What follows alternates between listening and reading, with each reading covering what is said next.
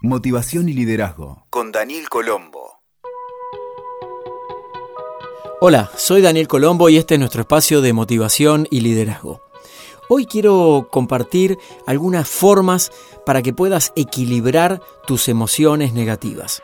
Las emociones son el termostato a través del cual percibimos y accionamos el mundo. Irrumpen en todo momento, ya sea promoviendo momentos de dicha, bienestar y felicidad, y también de tristeza, desazón, depresión, angustia y sufrimiento. ¿De qué depende la regulación de las emociones? ¿En qué forma la actitud personal las determina? ¿Es posible controlarlas? A partir de siglos de estudios de las emociones humanas, los expertos han coincidido en que lo verdaderamente importante para determinar tu gestión emocional es la forma en que reaccionas ante lo que te pasa y no el hecho en sí mismo. Esto significa que tu interpretación de las emociones puede cambiar la forma en que las vives. En otras palabras, la forma de tu accionar en concreto frente a los acontecimientos que despiertan emociones va a condicionar directamente tu actuación. Aquí quiero compartirte algunos ejemplos para, para que te des cuenta. Para comprender este concepto que a veces es sencillo pero es sutil al mismo tiempo. Vamos a ver esto. ¿Por qué dos deportistas que pierden el mismo evento en el que participan pueden accionar de formas totalmente opuestas. Esto funciona por su elección consciente sobre cómo encarar la situación del triunfo frustrado.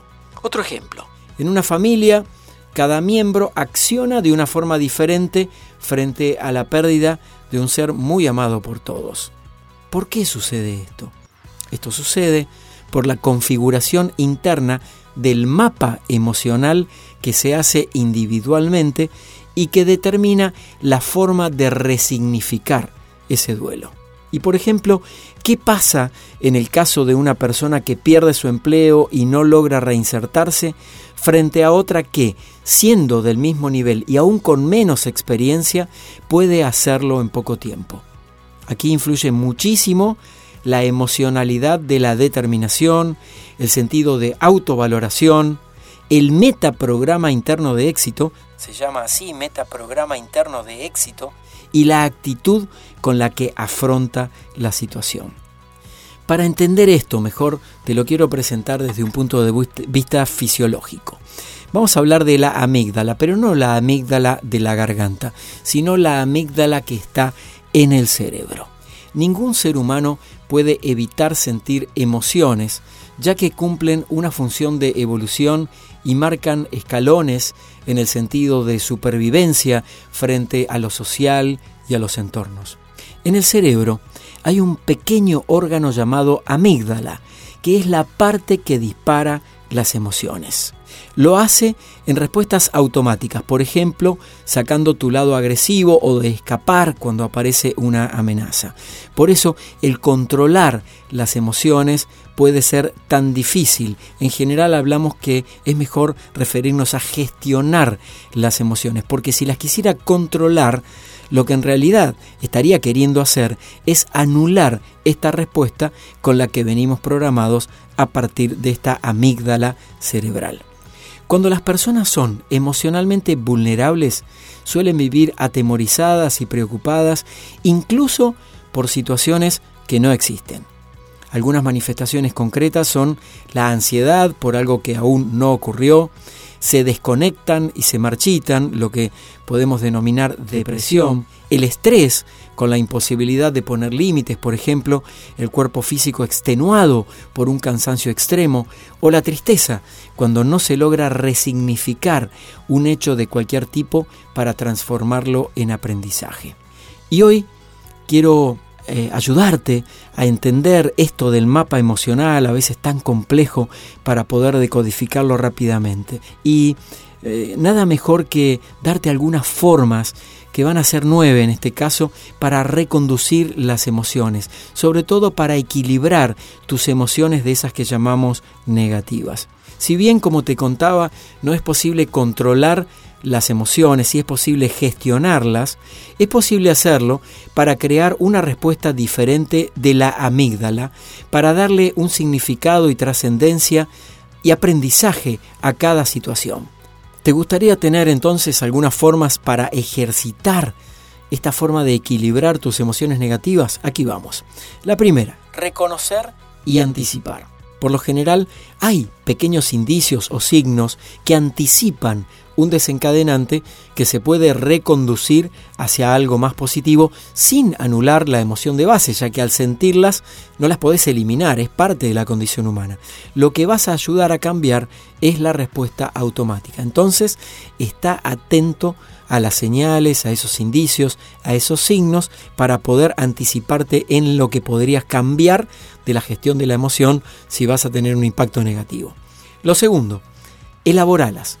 A veces en soledad o con la ayuda de un profesional, por ejemplo un psicoterapeuta, encontrar el significado de base a lo que te pasa emocionalmente es sumamente útil para seguir aprendiendo y transformándote en un ser humano más maduro e íntegro. Otra clave para gestionar las emociones, procesarlas. Dar espacio para la reflexión profunda y honesta, para desde allí hacerte preguntas poderosas y esenciales y así reconducirlas hacia un mejor resultado. Otra clave, encuadrarlas. Gran parte del desequilibrio emocional parte de la incapacidad de poder categorizarlas por el cúmulo de sensaciones que implican las emociones, sobre todo las emociones negativas. Una teoría reciente explica que existen cuatro tipos de emociones básicas que disparan los sentimientos más complejos. Estas cuatro emociones básicas son el miedo, el enfado, la tristeza y la alegría. Si podés encuadrar lo que sentís en alguna de estas categorías generales, recordá, miedo, enfado, tristeza y alegría, es más sencillo el camino para encontrar la luz para esclarecerlas y activar lo que podemos denominar estrategias de afrontamiento. A propósito, un dato como para, para complementar el tema. ¿Sabías que la tristeza dura hasta cuatro veces más que la alegría?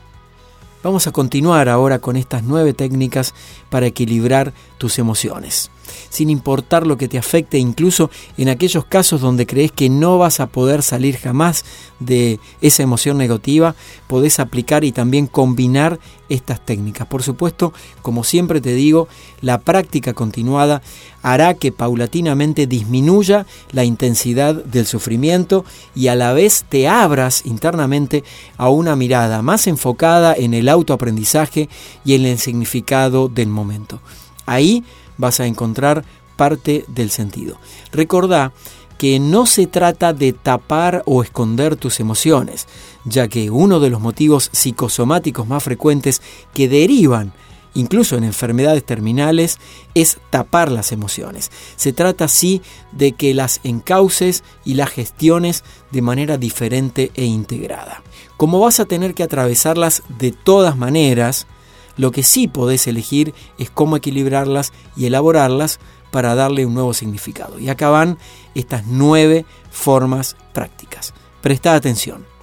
Primero, pensá en momentos parecidos que hayan sido puntos de referencia en tu vida.